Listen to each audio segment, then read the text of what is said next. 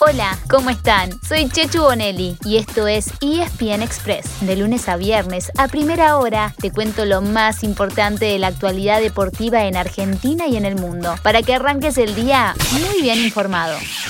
La Copa América atraviesa sus dos jornadas de descanso, antes de que arranque la segunda ronda de partidos. No hubo partidos ayer, ni los habrá hoy, y todos los equipos aprovechan para recuperar a sus jugadores y preparar su próximo compromiso. Argentina no fue la excepción. Después del empate 1 a 1 ante Chile, en el debut, el conjunto de Lionel Scaloni volvió a su concentración en Ezeiza y tuvo una muy buena noticia. Cristian Romero se movió junto a quienes no jugaron el lunes y no tuvo molestias. El defensor había tenido una sobrecarga muscular la semana pasada ante Colombia por eliminatorias, pero si evoluciona favorablemente, estará disponible para jugar el viernes frente a Uruguay en Brasilia.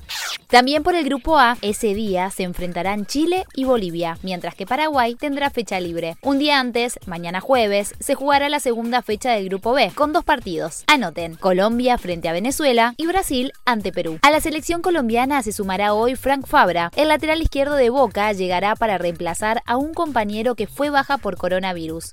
Mientras tanto, en la Eurocopa, ayer terminó la primera fecha de grupos. Portugal goleó 3 a 0 a Hungría, pero los tres goles llegaron en los últimos minutos. Cristiano Ronaldo dijo, Eu estoy aquí, y anotó los últimos dos de su selección.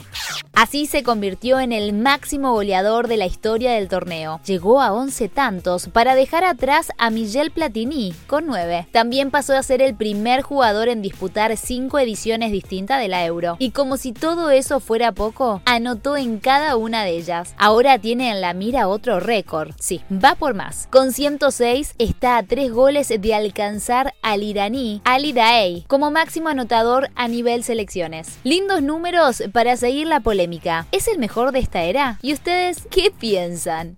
En segundo turno, por el mismo grupo, Francia consiguió tres puntos claves derrotando 1 a 0 a Alemania. Hoy arranca la segunda ronda de partidos con Finlandia-Rusia, Turquía-Gales e Italia-Suiza. Ayer también hubo novedades de parte de Christian Eriksen, el jugador de Dinamarca, que se desmayó el sábado durante el encuentro frente a Finlandia. Estoy bien, dadas las circunstancias. Todavía tengo que pasar algunos exámenes en el hospital, pero me encuentro bien, publicó en su cuenta de Instagram. El número 10 de su selección también agradeció los saludos y mensajes que le llegaron de todas partes del mundo y dijo que significaban mucho para él y para toda su familia. En el tenis, Guido Pela tuvo debut y despedida en el torneo de Halle, en Alemania. También perdió el principal favorito, el ruso Daniel Medvedev. Hoy vuelve a jugar su majestad, el gran Roger Federer contra el canadiense Félix Oyer Aliasim. Federer está preparándose sobre césped rumbo a Wimbledon, donde fue campeón ocho veces. Este año tendrá una gran oportunidad, quizás la última, de seguir sumando títulos de Grand Slam. Su cuenta está en 20, igualado con Rafael Nadal, ambos seguidos muy de cerca por Novak Djokovic con 19. Nos vamos a la NBA porque siguen las semifinales de conferencia. Anoche los Brooklyn Nets vencieron a los Milwaukee Bucks para ponerse 3 a 2 a una victoria del pasaje a la final del Este. Esta noche se juegan dos partidos. Por un lado, la otra semifinal del Este, que está empatada 2 a 2 entre los Philadelphia 76ers y los Atlanta Hawks. Por el otro, la que falta resolver del Oeste, también igualada en dos, en las que chocan Utah Jazz y Los Angeles Clippers. El ganador de este duelo se medirá con los Phoenix Suns, que atraviesan un gran momento. Primero, eliminaron al campeón, sí, al campeón del 2020, Los Angeles Lakers, y después barrieron a los Denver Nuggets de Facu Campaso.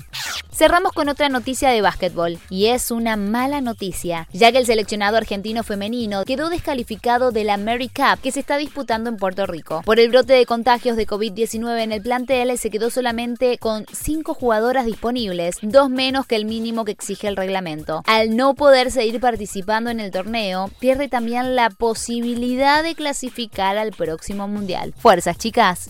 Y así llegamos al final de nuestro episodio de hoy. Soy Chechu Bonelli y de lunes a viernes te traigo las noticias deportivas más relevantes para que arranques el día muy bien informado. Te espero en el próximo ESPN Express. Y no te olvides, dale clic al botón de seguir para recibir una notificación cada vez que haya un nuevo episodio disponible. No te vas a arrepentir.